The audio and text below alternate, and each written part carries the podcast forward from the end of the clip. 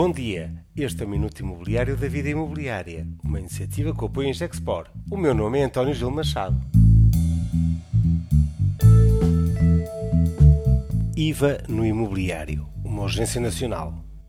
A transação de uma habitação nova é um dos bens essenciais com mais impostos em Portugal. Não há nenhuma outra atividade, nenhum produto, que sendo um bem essencial com proteção da Constituição Nacional e que pague tantos impostos.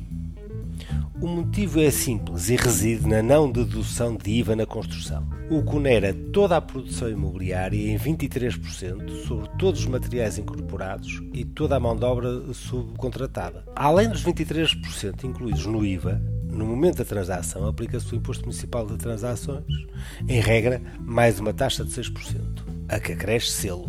De forma direta, no momento da compra de uma habitação, quase 30% são impostos. Acresce toda a tributação e sede de segurança social, da mão de obra incorporada e o IRC do promotor imobiliário. Mas vamos centrar a nossa atenção apenas na questão do IVA. O imposto com regulação e regras europeias. Sempre que o Estado entendeu facilitar a questão do IVA no imobiliário, criou autênticos desastres de litígio fiscal. O IVA a 6% na reabilitação urbana é um calvário. A autoridade tributária atirou para os municípios a declaração de dizer se cada obra é de reabilitação ou não, o que criou várias e difusas interpretações, desde até toda a obra nova ser reabilitada em zona de Aru, como é o caso de Nova de Gaia, até visões bastante mais restritas. Ou seja, não há um quadro claro de aplicação do IVA a 6% na reabilitação e os processos de litígio em torno desta matéria acumulam-se. O regime de dedução de IVA para a promoção imobiliária comercial, que obriga, em momento posterior à cobrança de IVA nas rendas, é outra pérola fiscal. Mais uma vez, o litígio é imenso, numa teia que só beneficia os horários de advogados e fiscalistas.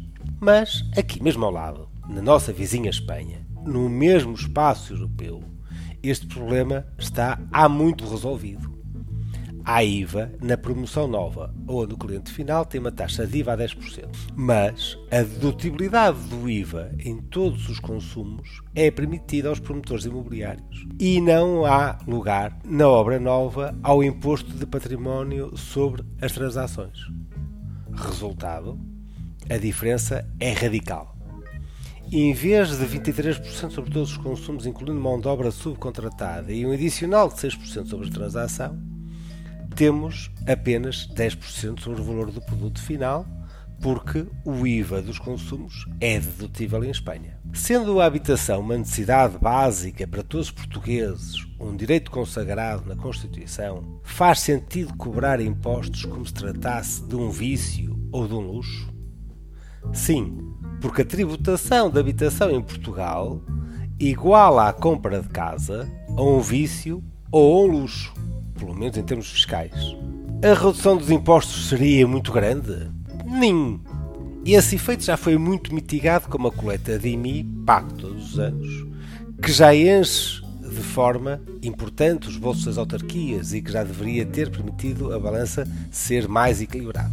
Além de que o regime de dedutível dificulta a evasão fiscal o que cria um ambiente de competição mais são entre os que pagam todos os impostos e os que só pagam o que não podem fugir. Com o IVA dedutível e uma ação de fiscalização que incida sobre o setor de forma mais efetiva, julgo que seria possível uma manutenção inclusiva da receita fiscal. O IVA dedutível no imobiliário, com uma taxa de imposto que substitua o IMT, é possível. Diria, é a regra europeia. Criaria mais justiça e diminuiria a evasão fiscal.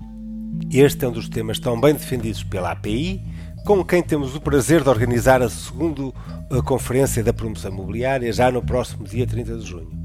Um evento a não perder. Este foi o Minuto Imobiliário da Vida Imobiliária e contou com o apoio em Gexport.